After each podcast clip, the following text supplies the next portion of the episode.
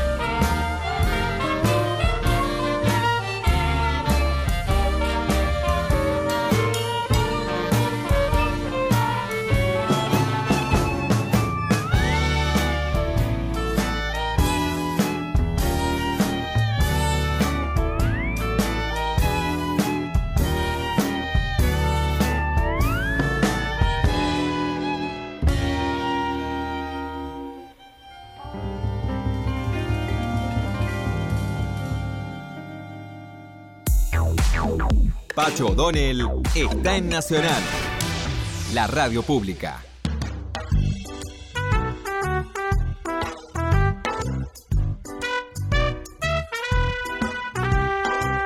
Vamos a hablar de la historia del arte.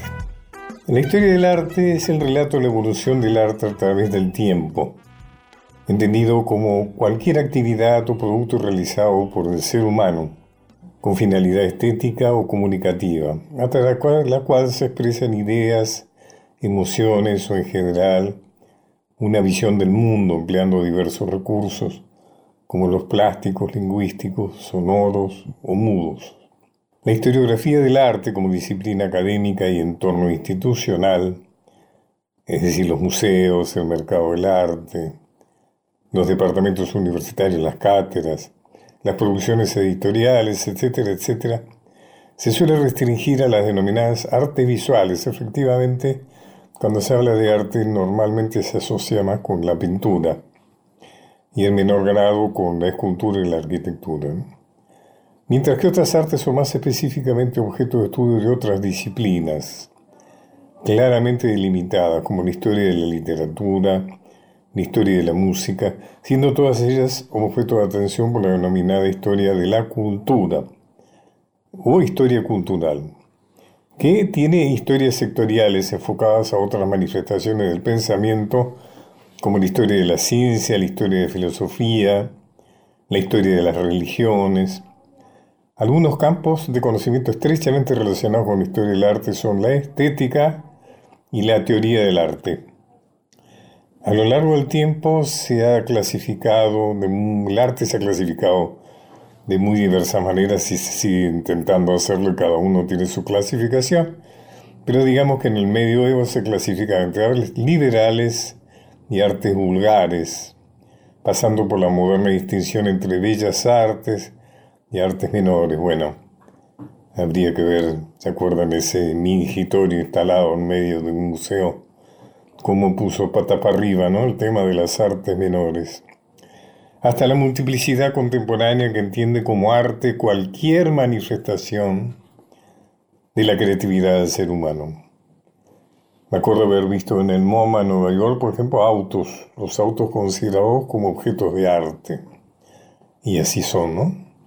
Al solapamiento conceptual de términos entre artes plásticas y artes visuales, se añadieron los de diseño y artes gráficas, además de antiquísimas formas de expresión artística como la moda y la gastronomía. Actualmente se suelen considerar artes nuevos vehículos expresivos como la publicidad, la animación, la televisión y los videojuegos.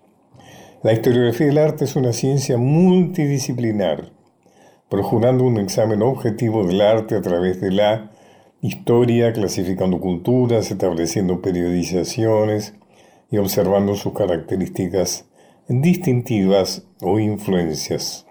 El estudio de la historia del arte se desarrolló inicialmente en el Renacimiento, con un objeto limitado em, a la producción artística de la civilización occidental. No obstante, con el tiempo se ha impuesto una visión más amplia de la historia artística, intentando una descripción global del arte de todas las civilizaciones y el análisis de sus producciones artísticas en términos de sus propios valores culturales. Esto podemos hablar de un relativismo cultural y no solo de lo de la historia del arte occidental. El arte goza hoy día de una amplia red de estudio difusión y conservación de todo el legado artístico producido por la humanidad a lo largo de su historia. Durante el siglo XX han proliferado las instituciones, fundaciones, museos y galerías de ámbito público y privado. Indudablemente el arte, ciertas ramas del arte han entrado muy vigorosamente eh, en el proceso del marketing y, digamos, el prestigio o sea, colocar un cuadro de un artista conocido es realmente una parte de la exhibición de un estatus social, por ejemplo, ¿no? Pero al mismo tiempo hay indudablemente un arte, un arte de pobre, un arte marginal, en muchos casos enormemente valioso.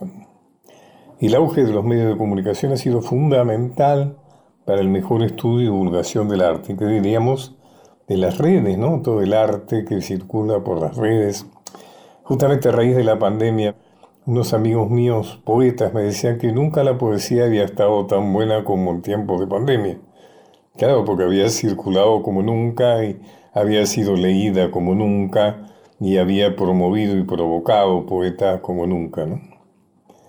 Eventos y exposiciones internacionales como las Bienales de Venecia y San Pablo o la documenta de Kassel han ayudado al fomento de nuevos estilos y tendencias los premios, ¿no? El Turner de la Tate Gallery, el premio de la Fundación World de la, Argentina, el premio de la Fundación, muchos premios también de Argentina, ¿no? Eh, así que no, no nombraré el premio Velázquez de Artes Plásticas, etc. Eh, y es bueno que haya premios porque provoca muchísima, eh, por ejemplo, premios literarios provocan que muchísimas novelas que estaban a la, por la mitad de los cajones se terminen, aunque el vencedor sea uno solo, y a lo mejor hay alguna mención. Igual que con los cuadros, ¿no? Cuando hay un, un, premio, aunque su, su la gratificación sea escasa en términos económicos, eh, eso ayuda a, que realmente avance, se avance mucho en la vocación pictórica. Eh, que hablar de los Martín Fierros y en fin, de los premios de todo tipo, ¿no? Eh, que ayudan con el establecimiento de un patronato de la humanidad, ayudan igualmente a la conservación, o sea, en toda la historia de la conservación del arte, ¿no es cierto?, del patrimonio cultural de todo el mundo. En la Argentina hay una, se está corrigiendo actualmente la tendencia a no apreciar nuestro patrimonio cultural, que ha tenido que ver con la idea de la poca apreciación que tenemos de nosotros mismos, ¿no es cierto?, de nuestras producciones. Es así como se ha echado a perder eh, muchas de las eh, grandes obras, por ejemplo, arquitectónicas, ¿no es cierto?, que se han anonado a lo largo de, nuestra historia.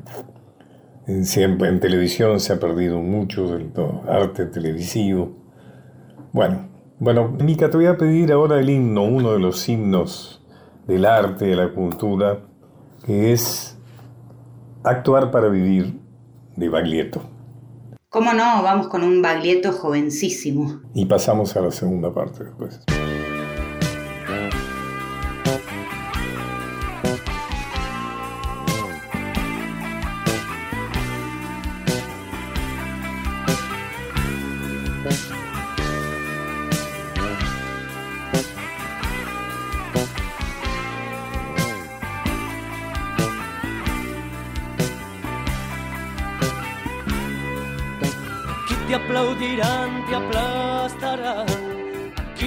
Frustración, la piel, las ganas.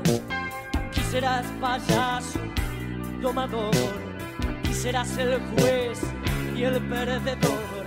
Aquí se invertirán los roles para usted.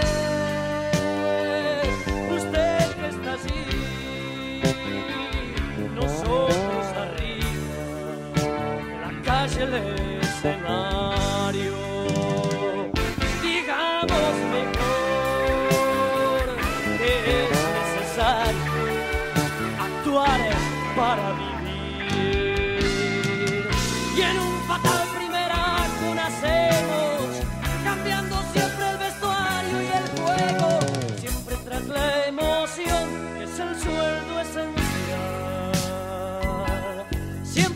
la noche y las mesas de café. Hackeamos inteligencia como el peón al rey. Hackeamos hacemos canción.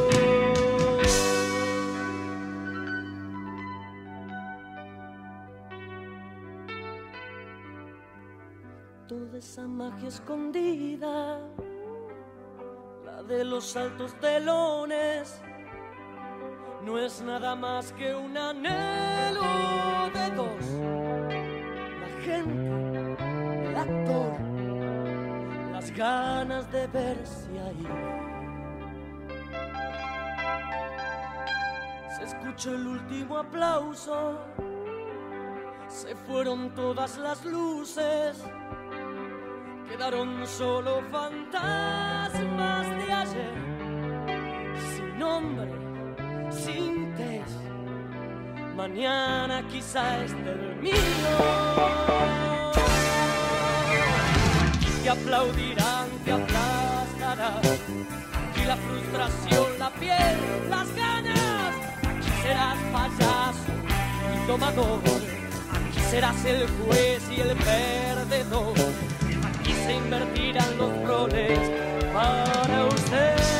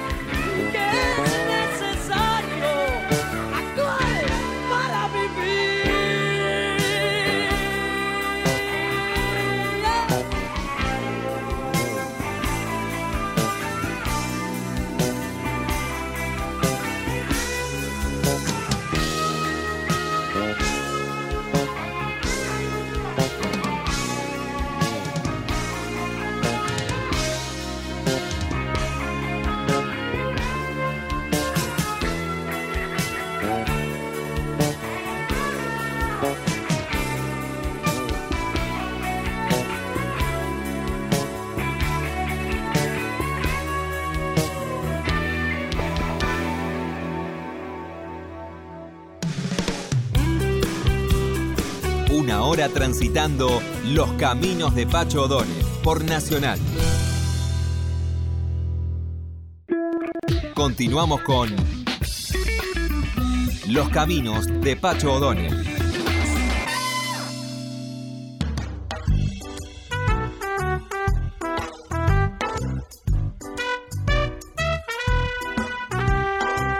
Bueno, Mica, ahora en la segunda parte vamos a hacer una entrevista muy interesante, pero antes, hacenos escuchar alguna de las canciones que nos reservaste, que nos elegiste para hoy. Bueno, ahora se viene una entrevista con una persona recontra vinculada al teatro en todos sus ribetes. Y hay una canción que aparece cuando decimos la palabra teatro, y es la de Lupe, con su reproche ese que está tan harto de la mentira. Escuchémosla, la Lupe y puro teatro.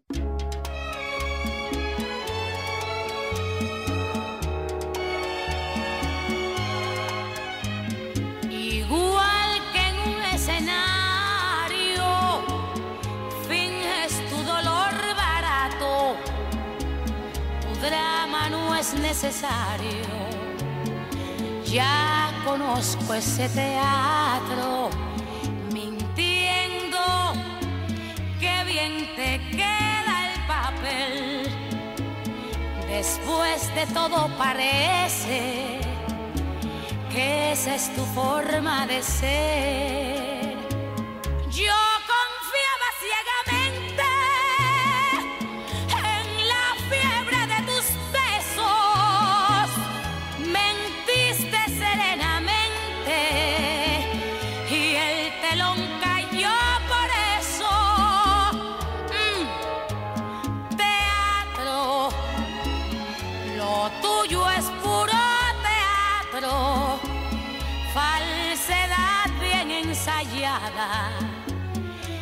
Estudiado simulacro. Fue tu mejor actuación, destrozar mi corazón. Y hoy que me lloras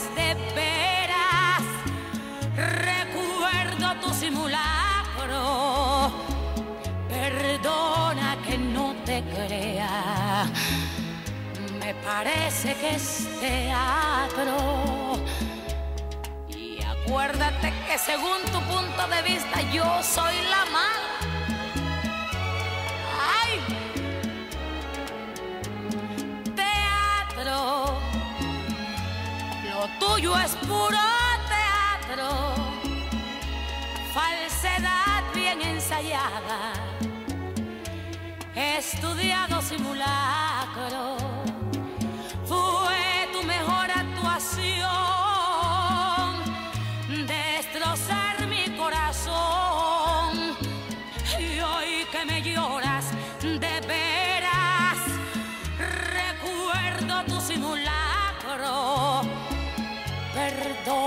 Que no te crea, me parece que es teatro. Perdona que no te crea, lo tuyo es puro.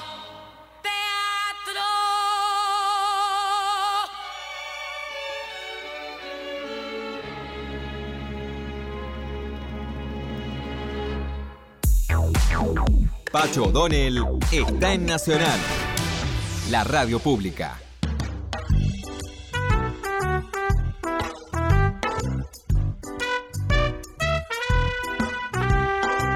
Gracias, Mica. Como siempre, buen gusto tuyo. Bueno, vamos a hablar con el teatro prácticamente. Vamos a hablar con Patricia Zángaro, una persona talentosa que ha cubierto casi todos los campos del teatro, casi todos los rubros. Es actriz, directora, traductora, profesora, docente. Así que vamos a poder hablar con ella de temas muy amplios y además de su trayectoria, por supuesto. ¿Cómo estás, Patricia? Muy bien, Pacha, un gusto charlar con vos. Patricia, empecemos por algún lado. Eh, vos te formaste, tu primera experiencia, según estuve viendo en tu eh, nutrida y valiosa biografía, vos te formaste con algunos maestros de primer nivel como Dragún y Cartoon, Así es. y también con Sanchís Sinisterra. Así es. Que vi una gran versión de él de Ay, Carmela. Y he visto algunas otras producciones de él por, por YouTube. Háblame de Sanchís Inesterra. Bueno, yo lo conocí a Sanchís allá por el año 1992 en una experiencia que se hizo en La Habana cuando el Chacho Dragún dirigía la escuela de América Claro. Latina y el Caribe. Yo lo traje de ahí para dirigir el, el Cervantes. Claro, Cuando yo fui exactamente. ministro de Cultura, lo nombré director del Cervantes y él vino Así es. Y que hizo Presidente. una excelente gestión, Chacho, siempre recuerdo con ese sesgo tan federal y demás, eh, y latinoamericano, por supuesto. Eh, y entonces eh, convocaron a Sanchís para que diera clases, un seminario concretamente, a autores y autoras jóvenes de toda Latinoamérica. Y eh, yo en ese momento formaba parte de la Fundación Somiliana, que preside Tito Cosa, y, bueno, Chacho se puso en contacto, por supuesto, con la fundación y decidieron que fuera yo este, quien participara de, de esa experiencia. Así que bueno, allí lo conocí a Sanchís, que por supuesto me deslumbró como un gran pedagogo. Es un, es un hombre de teatro, pero además es un hombre que puede dialogar con todas las disciplinas. Él pasa del teatro al psicoanálisis, del psicoanálisis a la filosofía, de la filosofía a las teorías del lenguaje. En fin, es realmente deslumbrante como pensamiento y además su calidez humana. Eh, y fue una experiencia Él muy el rica. creador porque- de, de distintas instituciones, diríamos, o eh, agrupamientos, ¿no? Como uno me acuerdo muy especialmente, que es el del teatro fronterizo, ¿no? Así es, Es un espacio de Exacto. investigación. Exacto, ahora es- está a cargo del nuevo teatro fronterizo que funciona en Madrid, porque él se mudó hace unos años de Barcelona a Madrid. Y, y bueno, a partir de allí siempre quedó una conexión con Sanchís, siempre fue como uno de mis grandes referentes. Y hace muy poquitos años, en el año 2018, yo tuve el honor inmenso de que él eligiera una de mis obras, Tango, para dirigirla. Así que pude estar en Madrid en una de las funciones y, eh, y bueno, compartir con él ya desde otro rol, ¿no? Eh, así que bueno. Hablando de otro es- rol, este, vos también has hecho docencia, haces docencia, ¿no? Sí, bueno, yo este, siempre di talleres de dramaturgia que continúo dando, pero desde el año 2010 hasta el año 2020, eh, durante 10 años, estuve a cargo de la dirección de la maestría en dramaturgia de la UNA, En, por entonces era una carrera recién creada. Eh, y fueron IUNA 10 es la años, Universidad Nacional de Arte, ¿no? exactamente, Universidad Nacional de las Artes. Esto funciona en el de- Departamento de Artes Dramáticas. Eh, así que bueno, eh, fue una experiencia riquísima porque por allí pasaron muchísimos alumnos y alumnas de toda Latinoamérica, incluso algunos de España también. Eh, y este diálogo, digamos, con distintas culturas y distintas formas de ver el teatro es de, de mucha riqueza. Así que bueno, fue un ¿Y espacio... ¿Qué, qué- qué se puede enseñar?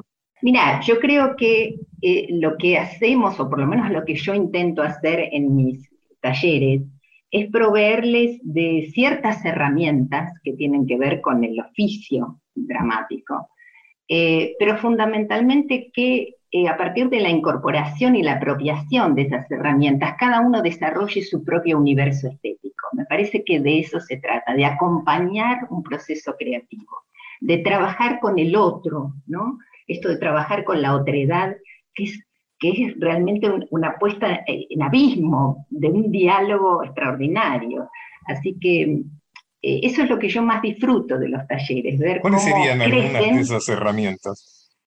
Bueno, eh, en general tienen que ver, por un lado, con la perspectiva dramática tradicional, ¿no? Es decir, aquello que enten- entendimos durante tantos siglos en términos de acción dramática, conflicto, personaje, etcétera, unidades de acción y demás. Y también la puesta en crisis de esa perspectiva, ¿no? A la luz del teatro contemporáneo, que eso también es muy rico. eh, esto que Sanchís llama ahora las narraturgias, ¿no? que son, por ejemplo, estos textos que son textos liminales, ¿no? Entre la dramaturgia y la narrativa, ¿no? Que son, eh, digamos, tan frecuentes en el teatro contemporáneo. Vos has hecho también adaptaciones, traducciones, ¿no? Así es. Entre otras de varias obras de Shakespeare, ¿no? Sí. ¿Cómo, cómo se aborda eso? ¿Cómo es eso? Bueno, depende de cada experiencia, ¿no? Porque eh, yo tuve la oportunidad de trabajar con, y aprender fundamentalmente al lado de grandes directores, ¿no? Como Robert Sturúa, Luis Pascual. Eh, con la Belli también, ¿no? Con la Belli Exactamente. Eh, además, bueno, de con Leonor Manso, que hemos hecho varios trabajos, pero ya dentro de lo que es la dramaturgia argentina, aunque también con ella hice trabajo de traducción, un texto de Sarah Kane, Aniquilado. Pero en el caso de, de estos tres directores que mencioné, eh, con ellos trabajé justamente a partir de Shakespeare, ¿no? Con Robert Studua hicimos em, eh, fundamentalmente Shylock, él lo llamó Shylock, el Mercader de Venecia, porque el gran protagonista era efectivamente Shylock en su puesta. Eh, con Luis Pascual hice La Tempestad y con la Belle hice El Rey Lear. Y fueron tres experiencias completamente distintas, ¿no? Eh, en el caso de la Beli, por ejemplo, en el caso de Luis Pascual también hubo un larguísimo periodo previo, de meses, te diría de un año, eh, que consistió fundamentalmente en una traducción, ¿no? A partir de ciertas indicaciones, ciertas cuestiones que charlamos en, en un primer encuentro con los directores, eh, un trabajo muy fino de, traducción, porque yo no soy una traductora, yo traduzco desde el lugar de la dramaturga, ¿no? es decir, del conocimiento de la lengua de llegada y además del oficio, porque estamos hablando de una lengua oral, como es el teatro, ¿no?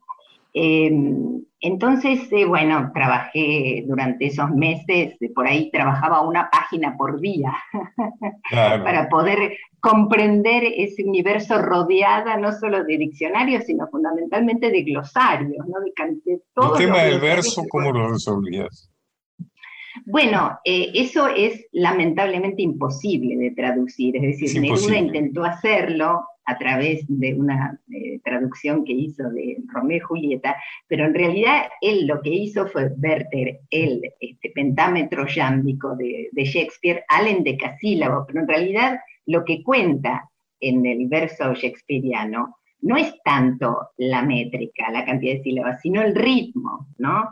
Es decir, una, una acentuada y otra no, ¿no? Que es el jambo. Entonces, eso, es, eh, eso tiene que ver con la naturaleza del inglés.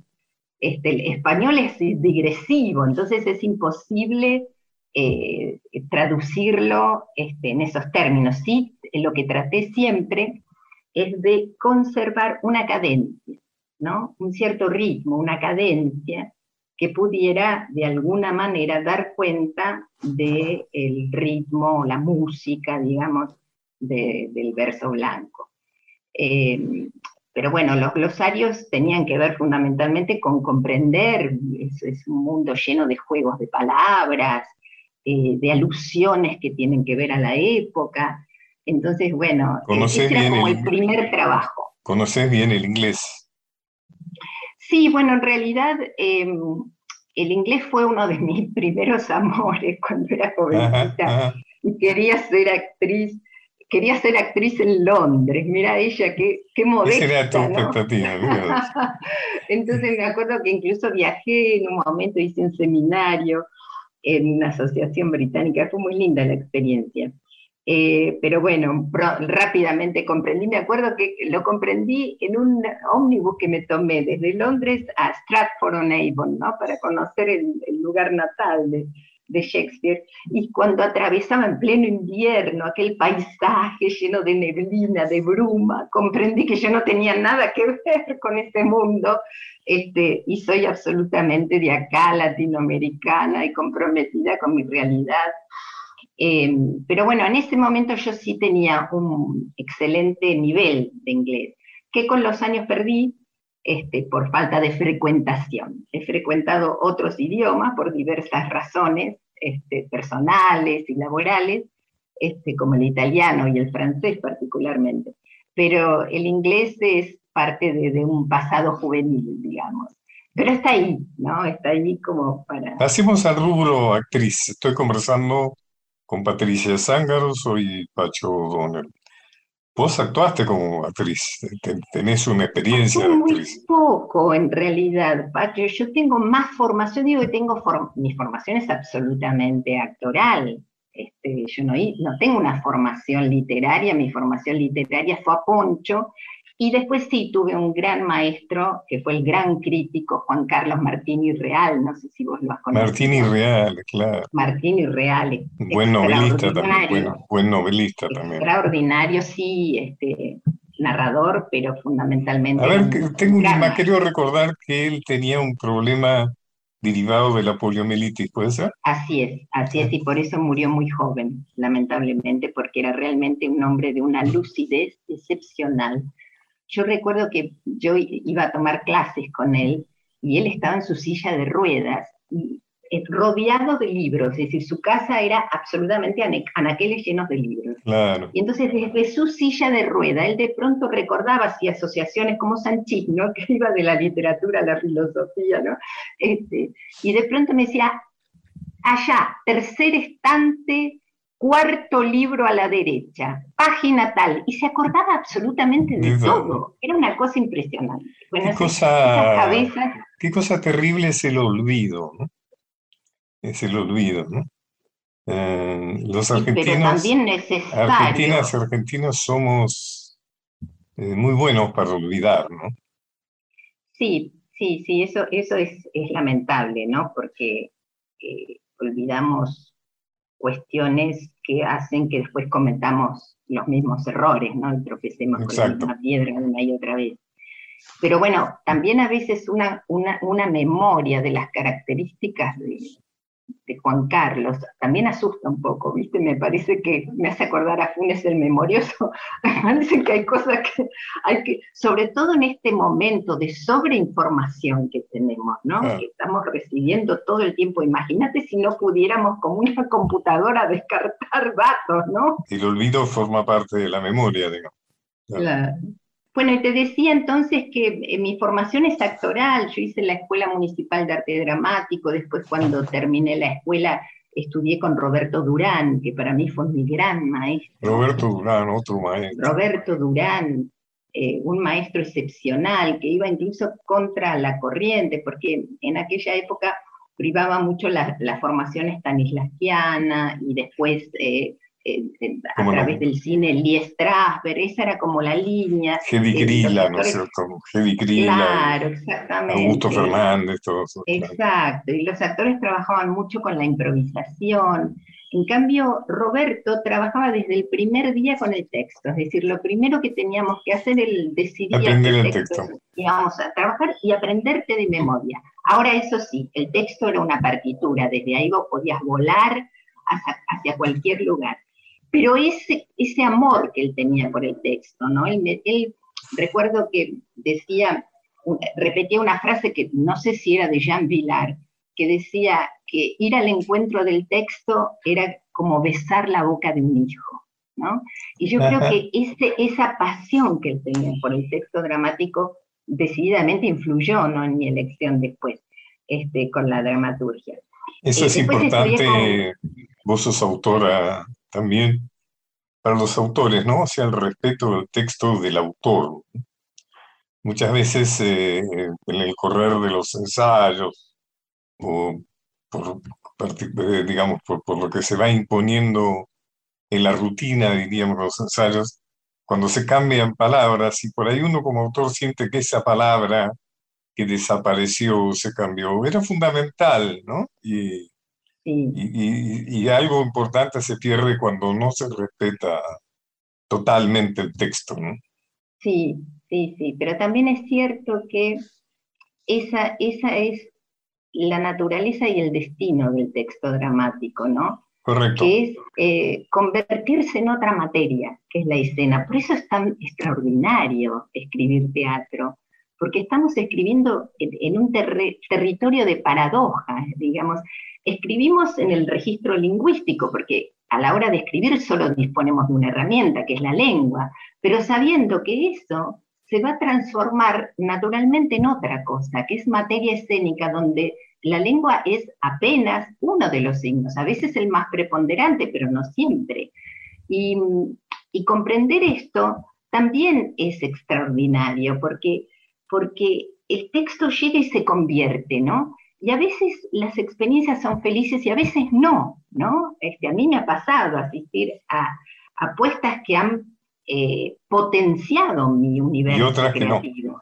Y otras que no, pero también esas que por ahí fueron fallidas, son parte extraordinaria de ese fenómeno casi alquímico que se da, ¿no? A mí me, a mí me fascina eso del teatro. Y me gusta mucho, cuando me lo permiten, acompañar los procesos de ensayo. absolutamente. Porque a veces, muchas veces, los actores y actrices eh, sugieren cosas que son enriquecedoras para el texto, ¿no? A mí me ha pasado, por ejemplo, en una apuesta en la que vos tuviste mucho que ver, que fue Auto de Fe entre bambalinas, porque vos eras secretario de Cultura en ese momento y eh, la programaste para el Cervantes con dirección de Daniel Marcove.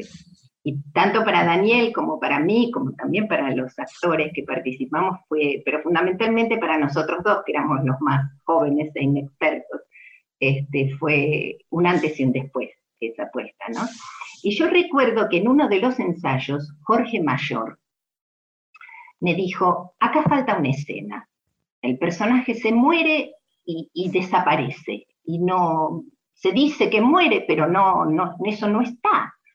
Yo me fui de esa reunión pensando que Jorge quería la típica escena, ¿no? Del actor que muere en escena, el gran monólogo. Eh, pero él me tiró un guante que era imposible no recoger. Me dijo, ¿y si lo escribís en verso, como el monólogo de Segismundo de la vida que sueño?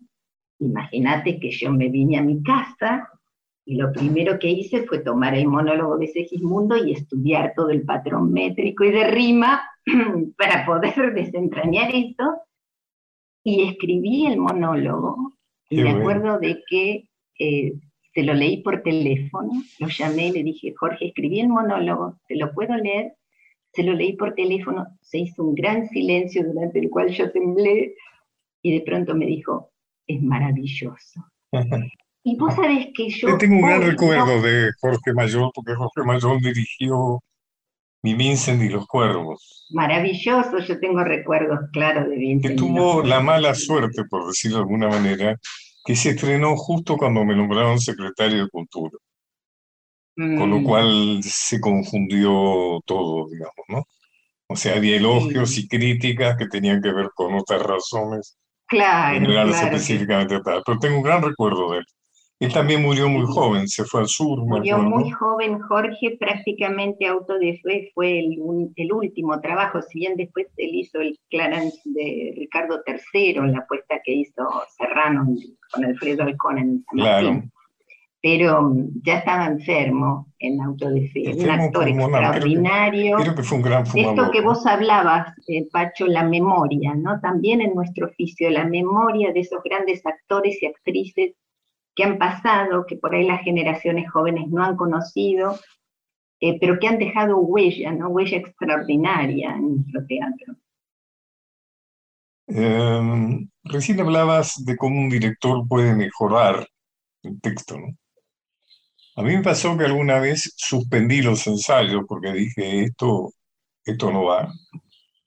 Otra vez a un elenco que había ensayado una obra mía, la había había hecho tantas adaptaciones, entre comillas, que le dije, mire, no ponga que yo soy el autor de esto, porque yo no soy el autor de esto que ustedes están haciendo. y en cambio me ha pasado otras veces que he visto claramente mejorado. Yo he hecho varias puestas con Daniel Marcove, una sociedad que me parece muy interesante porque si bien yo tengo una cosa muy literaria, yo soy, cuando yo tengo que decir que soy, digo que soy escritor. Eh, Daniel le aporta algo de mucha imaginación que él tiene. ¿no? Por ejemplo, la obra que está actualmente en, cartel, Un papel en el viento, que le hemos visto, claro que sí. un papel en el viento. hay un rol que es el de Bill, que lo hace muy bien Juan Manuel Correa, al cual Daniel le da un lugar en la altura. Es decir, pone una cama de dos niveles y Juan Manuel actúa prácticamente en la cama de arriba. Eso le da algo muy interesante a mi criterio, que es que despega la acción del suelo e incorpora también una dimensión aérea. Te digo como un pequeño ejemplo de cosas, por ejemplo, ese bill de Daniel es más rico que mi bill. Está mejor, está crecido. Ese bill de Daniel Marcove es más rico que mi bill, que mi bill escrito. O sea, muchas veces se produce una excelente. Otra anécdota, me acuerdo alguna vez, también dirigido por Daniel, cuando eh, hicimos eh, cuando Rodolfo Iván hacía un gran Rosas en una obra mía que se llamaba El Sable. El Sable, sí, la he visto también. Donde en cierto momento en el texto se dirigía al espejo donde supuestamente estaba Facundo Quiroga y le decía usted también algo por el estilo. Y Rodolfo sustituyó el usted también por un gesto lo señaló el espejo y eso me pareció maravilloso cuando la palabra puede ser sustituida por una acción teatral, ¿cierto? Claro, claro. Eh, en fin, he tomado esta. Oye, una cosa, vos estás dirigiendo grupos, ¿no es cierto?, actualmente de formación dramatúrgica, dramática. Sí, sí, sí. sí ¿Por qué no me decís dónde pueden acudir algunos que quisieran? ¿Tenés un, Puedo dar mi mail, que es la forma más eh, eficaz de conectarse conmigo, porque soy, soy antigua, no tengo Instagram, ah, ah. decirlo, que es patricia.sangaro, con Sangaro con Z, arroba gmail.com. Patricia.sangaro con Z, arroba gmail.com.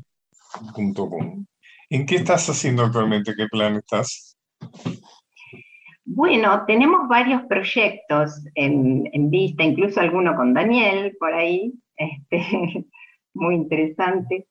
Em, pero bueno, ha sido, la verdad que todo este tiempo tan extraño que hemos vivido y tan difícil para que estamos viviendo, ¿no? No, no, ha terminado esto.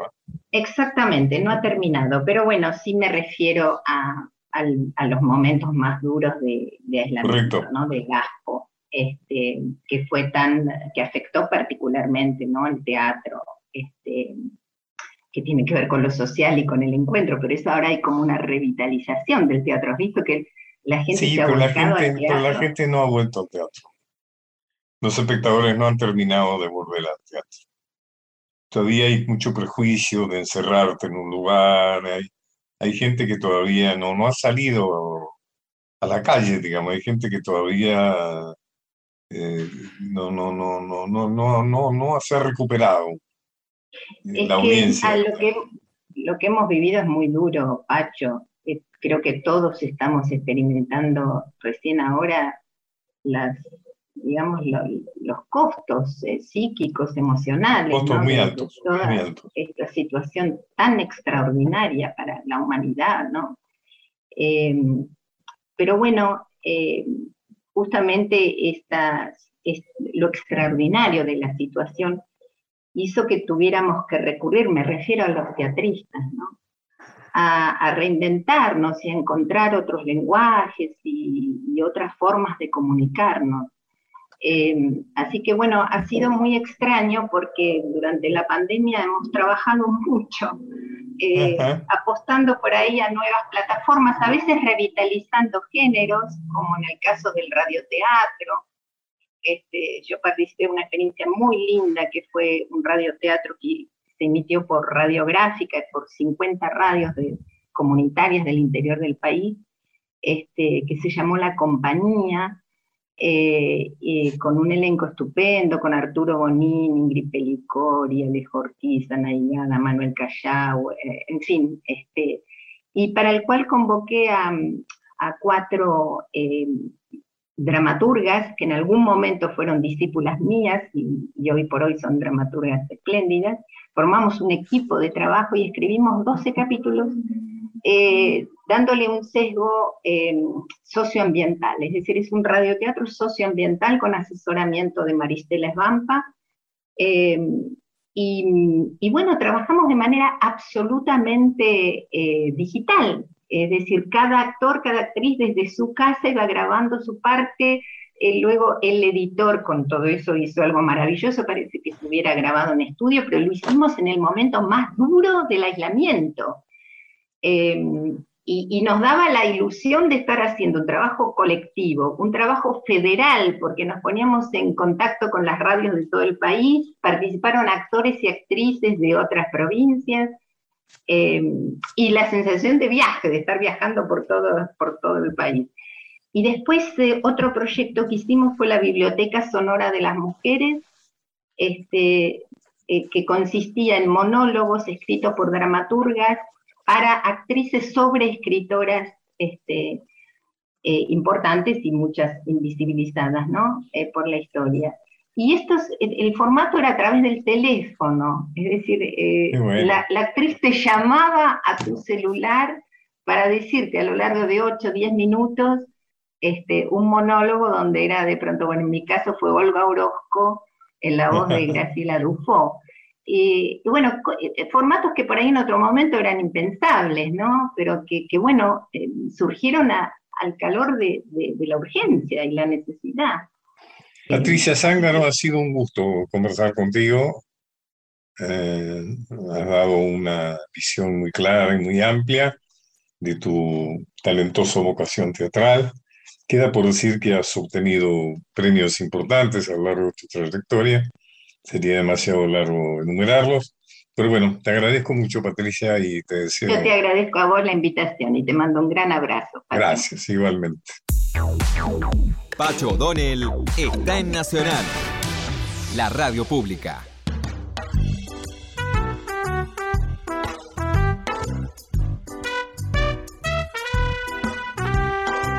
Bueno, Mica, nos despedimos hasta el próximo viernes. Ya nos vamos, sí siempre a las 9. Despedimos con alguna buena canción. Nos despedimos hasta el viernes con Héctor Lavoe y su comedia. Gracias a Nacho Guglielmi y por supuesto gracias a vos, Micaela Polak, y será hasta el próximo viernes. Ahora quédense porque viene Felipe Piña.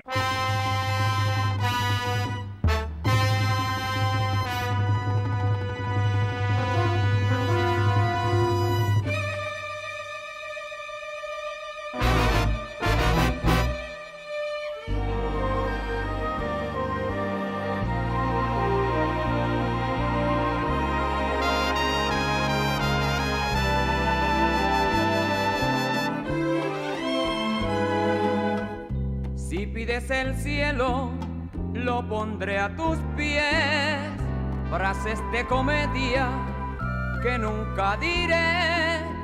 Supe del destino lo que nunca quise oír. Mucho has de llorar, poco has de reír. Corto es el camino, ya tú lo verás. Más resulta fácil en la adversidad. Somos en la vida polvo, nada que más da. Y eso es lo que al fin nos separará.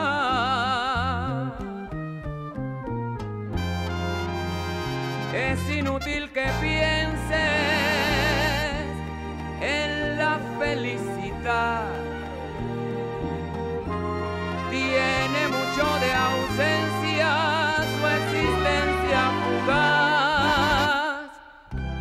está en escena la comedia ya, solo como extra he de figurar, sé que se titula Sufrimiento terrenal, y entre el bien y el mal seguirá el amor.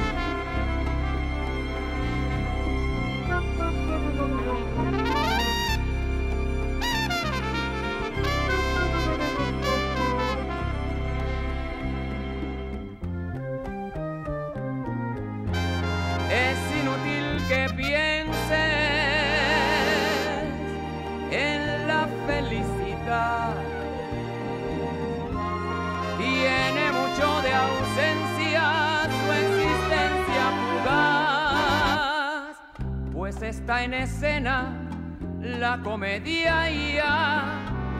Solo como extra he de figurar, sé que se titula Sufrimiento terrenal y entre el bien y el mal seguirá el amor,